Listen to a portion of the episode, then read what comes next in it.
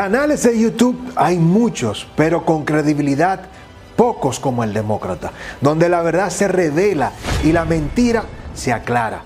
En el Demócrata asumimos el sagrado compromiso de quitarle la piel a las palabras y ofrecer la verdad desnuda, asumiendo un solo compromiso, y eres tú.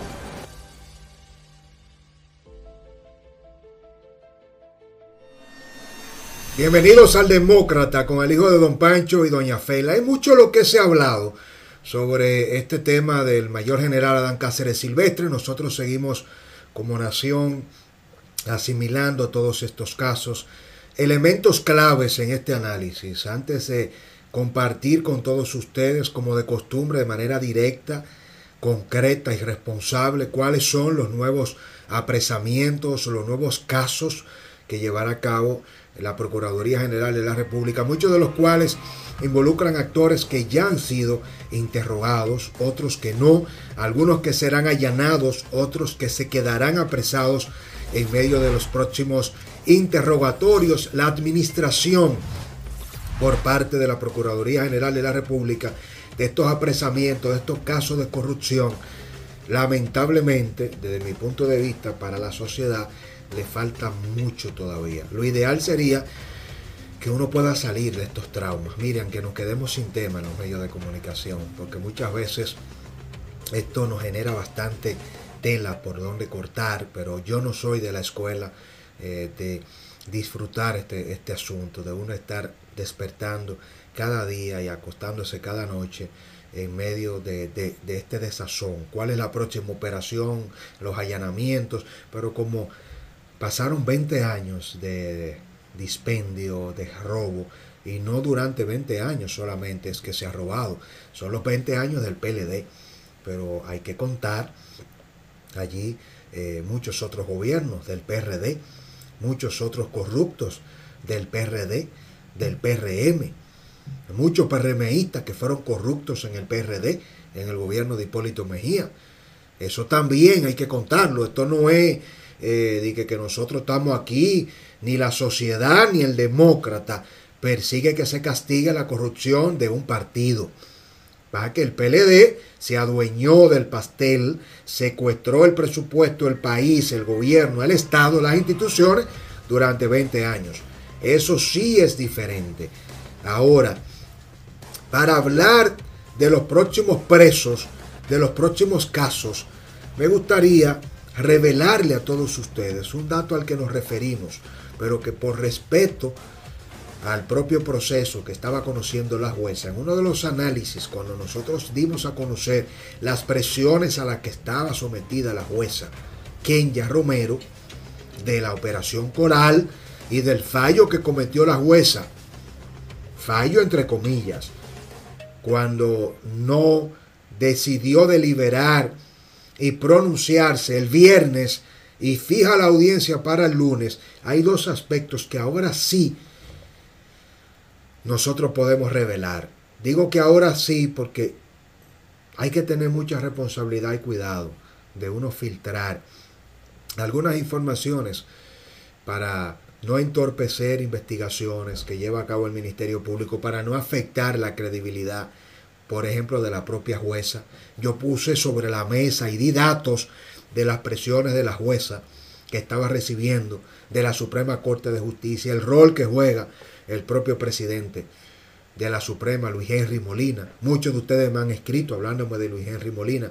No es un secreto que Luis Henry viene del PLD, que es un danilista. Ahora, los datos claves es que parte de la presión que se estaba llevando a cabo, óigame bien, durante el fin de semana, la jueza Kenya era, número uno, para que ella le diera prisión domiciliaria a la pastora Rosy Guzmán, dándole continuidad al mismo argumento, oígame bien esto, eh, al mismo argumento que utilizó el juez José Alejandro Vargas con Carmen Magalis, la hermana del expresidente Danilo Medina metida hasta los tuéstanos en la operación antipulpo. Cómplice directo Carmen Magalis de Fernando Rosa en el Fomper, sacando millones de pesos para financiar la fundación de Yomaira Medina, hermanita de ella y hermanita de Danilo. Entonces, las negociaciones, las presiones se estaban dando en torno a que la jueza dictara medida de coerción, pero con arresto domiciliario a Rossi, porque era la única mujer del caso. Como pastora, mandarla a su casa, cosa que no pudo ser, cosa a la que la jueza se negó y mandó a Najayo a Rossi, a quien le habían garantizado, mire cómo este país garantizado que no hablara, que no testificara. Primero que no hacía falta, porque ella no iba a ir presa. Y luego que la cosa se complicó con el girón que dio el caso a propósito del mayor girón, mira, se complicó, pero tú vas para tu casa. Hasta el último minuto la pastora estuvo tan tranquila porque tenía garantizado que no iba a caer preso y que si caía era arresto domiciliario y luego un descargo, cosa que obviamente no se dio. Y la otra presión, negociación, acuerdo, línea al tribunal, a la jueza Kenya era que el arresto, la medida de coerción al todopoderoso Adán Cáceres Silvestre fuera en una cárcel militar. En el polvorín, en operaciones especiales. Fíjese bien que aquí nada es casual. Fíjese el detalle, y yo le quiero poner a usted este fragmento cuando Girón habla amplia y detalladamente antes de despedirse dice, hay un aspecto ya para finalizar que no puedo dejar de tocar y es el de las cárceles militares. Escuchemos a lo que se refiere Girón con el tema de cómo se manejan las cárceles militares, para que usted entienda ahora por qué él se refirió a eso. Y esto es mi último, definitivamente, para darle la palabra a mi abogado. Honorable magistrada, nosotros tenemos privilegios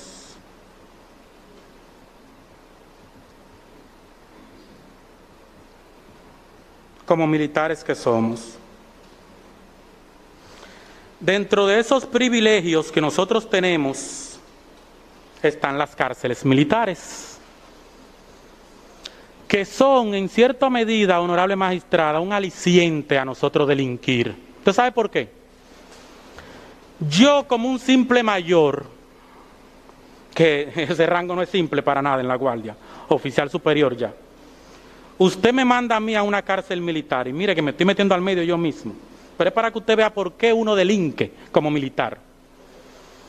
A mí hay que darme en una cárcel militar habitación con aire acondicionado, televisor, computadora con internet, mi celular 24 horas al día.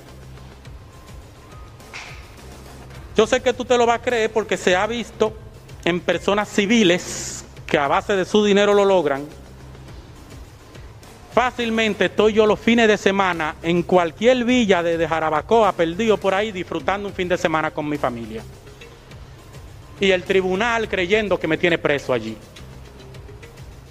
Esos son nuestras cárceles militares.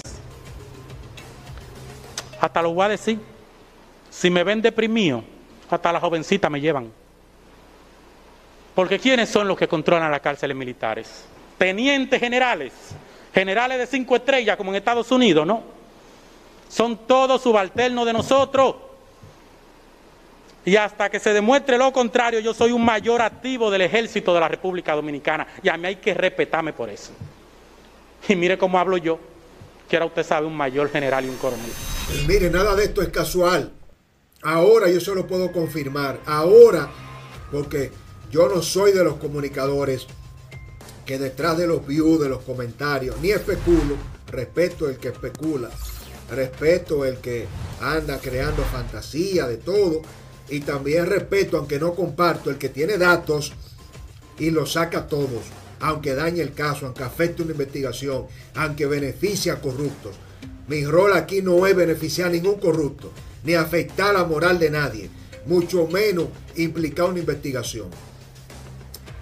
Yo tenía el dato de que eso que dijo Girón eh, fue parte de lo que le solicitó el Ministerio Público, Jenny Berenice y Wilson Camacho, para neutralizar temprano la información que ellos tenían de los acuerdos que se estaban logrando tras bastidores para que la jueza, en el peor de los escenarios, si le daba medida de coerción a Adán Cáceres, mandara a una cárcel militar, a operaciones especiales, a NEASA y al Polvorín como miembro de las Fuerzas Armadas. A Adán Cáceres. Y por eso Girón habla y dice tan claro que incluso los militares tienen una motivación a delinquir, porque en las cárceles policiales y militares un mayor recibiría aire acondicionado, celular, televisión y que los fines de semana lo sacan para villas, si es verdad. Y él dice, aunque me perjudique a mí, aunque Girón ya sabía que parte del amarre de su testimonio no lo iba a llevar a una cárcel militar. No lo iba a llevar a una cárcel militar porque él se iba directo para su casa con arresto domiciliario porque era ya una garantía sine qua non por su seguridad. Ese mensaje de Girón es a la jueza y al país para permitir que la jueza no cediera a las presiones. Y todo esto se lo estoy revelando en este análisis para caer en los próximos presos, en el listado de los danilistas que van a caer. Porque así como le dieron a Alexis Medina, a Carmen Magalia, a Francisco Pagán, a Cólito, hermanos y cercanos de Danilo, y ahora a Adán Cáceres y la pastora, más cercano todavía, vienen figuras de la alcoba, de la habitación del danilismo. Se los revelo a continuación en la opinión del demócrata.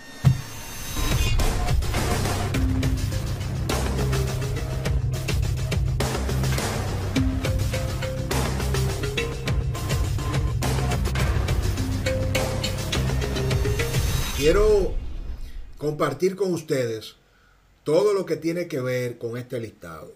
Así como les he hablado en detalle de este análisis. Tomen nota. Robert de la Cruz, asistente personal de Danilo Medina. Pieza clave de Carlito Pared Pérez, que no ha sonado, pero que es parte, Carlito, de todo este proceso. Pero Carlito parece quedará para el final, junto con Danilo. Siempre sale el chef y el asistente del chef.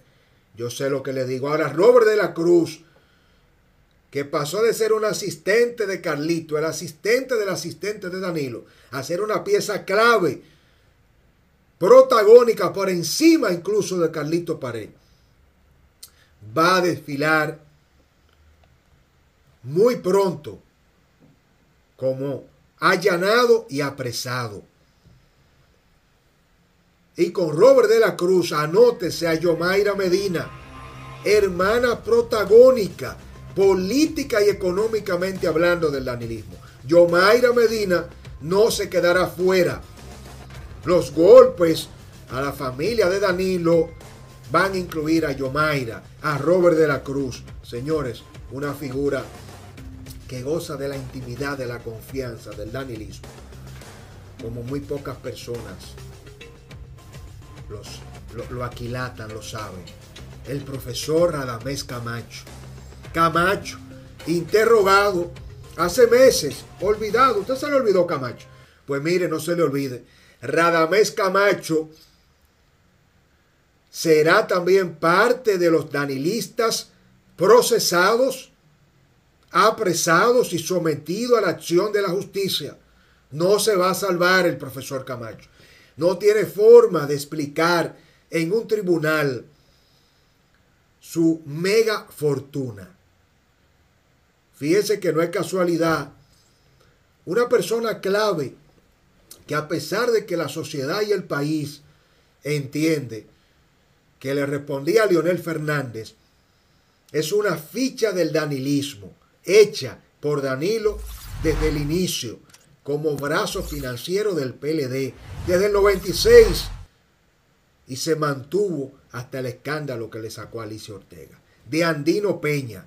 El ingeniero de Andino Peña está en Baño María, calientito. Óigame bien, todos estos expedientes es para que el PETCA, la Procuraduría, Jenny Berenice y Wilson Camacho vayan montando operaciones diferentes. Hay un personero que se ha dado la tarea de salir ahora a hacer una ofensiva en contra de la sociedad, del PETCA, a decir que la Procuraduría lo que está es eh, eh, festinando y politizando la justicia, que demuestren con prueba a todo el que ha robado y que él está de acuerdo, incluso, dice este personaje, que metan preso a todo el que metió la mano. Carlos Amarante Baré, que no solo metió las dos manos, sino las dos manos, los dos pies y el cuerpo entero. Carlos Amarante Baré en su gestión 2013-2016 en educación va a ser de la figura que va a tener expediente en Indotel, expediente en educación y expediente de corrupción en interior y policía. En las tres funciones que ocupó, tiene mucho que explicar y no hay forma de que salga. Que no sea preso con las esposas para Najayo. Anótelo. Carlos Amarante Bare, mire, son demasiados. Y se hace necesario incluso hasta tomar agua en este momento. ¿Usted se acuerda de Iris Guava y Berlinesa Franco? Berlinesa con los más de 40 mil kits de alimentación del INAI. Iris Guava con todo el expediente de electrodomésticos, de nevera, televisores, de arroz, de suministro, de todos los tipos. Cercanas, las comadres del danilismo. Anótese esa comadre Fíjense que estamos hablando de que vamos por siete danilistas, tan cercanos como Amarante Baré y Camacho, como Carlito Paré y Robert de la Cruz, así como Radamés Camacho y de Andino Peña. Berlinesa Iris Guava pero no deje fuera a otra persona clave que dirigió las compras y contrataciones del danilismo durante los ocho años. Y a propósito del número ocho, Yocasta Guzmán ha sido de las exfuncionarias del danilismo más interrogadas por el PETCA. ¿Usted sabe cuánto interrogatorio le han hecho hasta el día de hoy a Yocasta Guzmán? Ocho interrogatorios en el PETCA. Así que Yomaira, hermana de Danilo.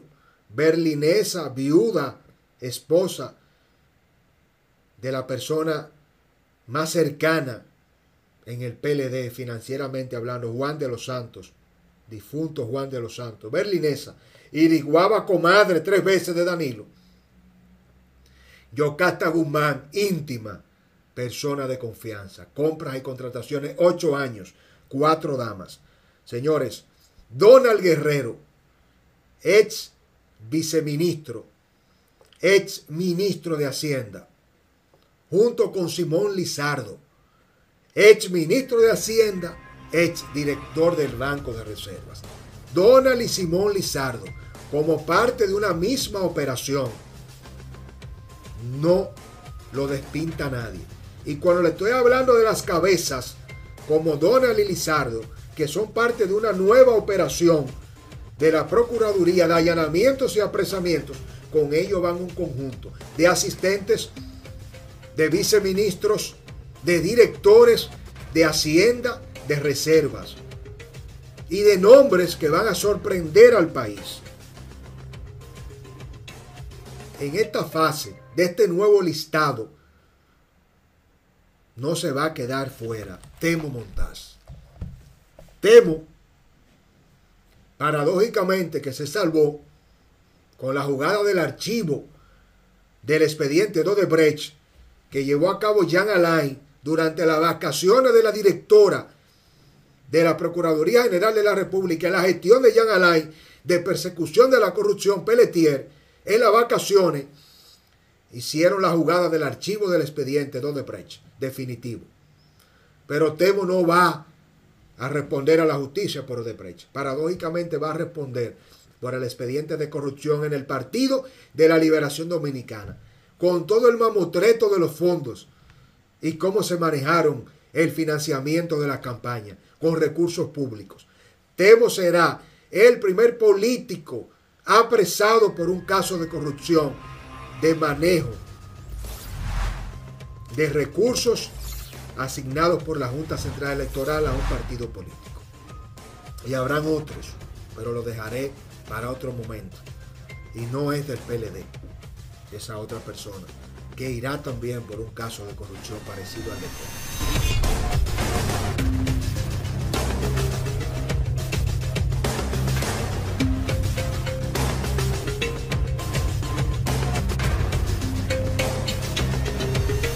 Dos figuras claves para cerrar este listado.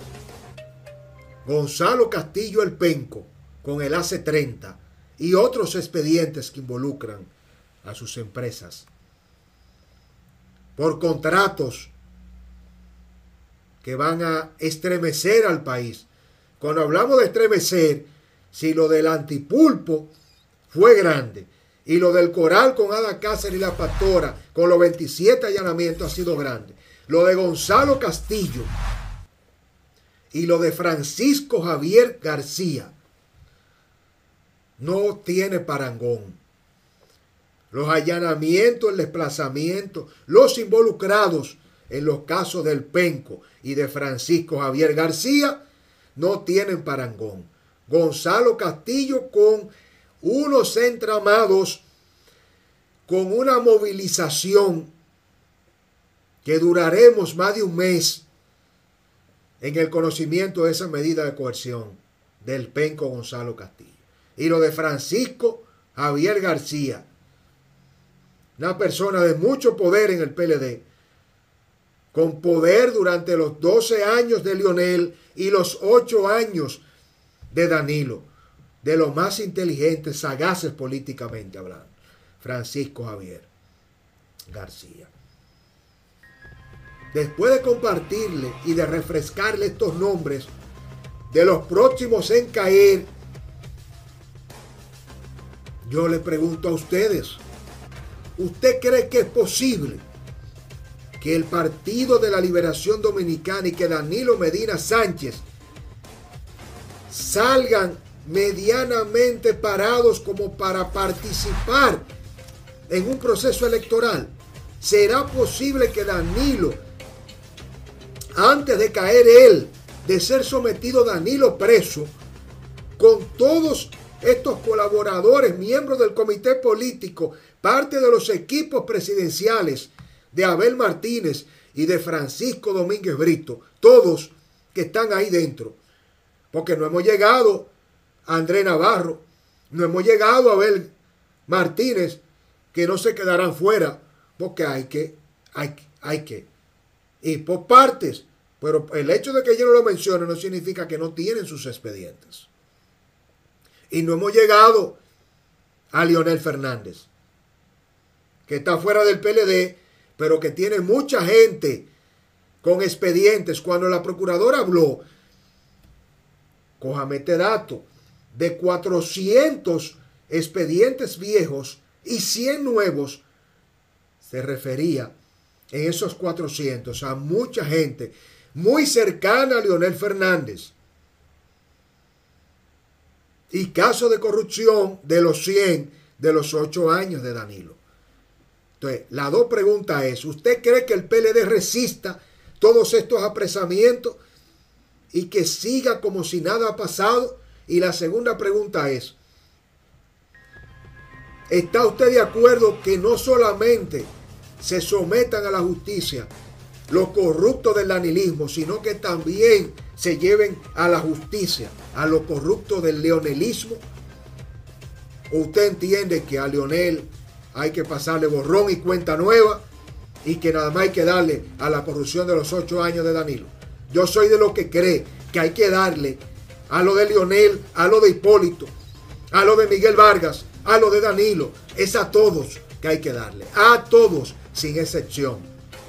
Pero eso, es lo que creo yo. Yo quiero que usted me diga si sobrevivirá el PLD a todo este proceso, si ellos van a seguir haciéndose los locos y diciendo que no, que esto es show mediático de la Procuraduría, que ninguno robaron, o si cuando se vean todos en Najayo es cuando van a entender que se les fue la mano, los pies y algo más. Les leo. Bendiciones. El demócrata multimedia, un concepto para construir una mejor República Dominicana desde la independencia y la criticidad. Nuestro diario digital, el primero y único especializado en solo análisis de las informaciones sociales y políticas.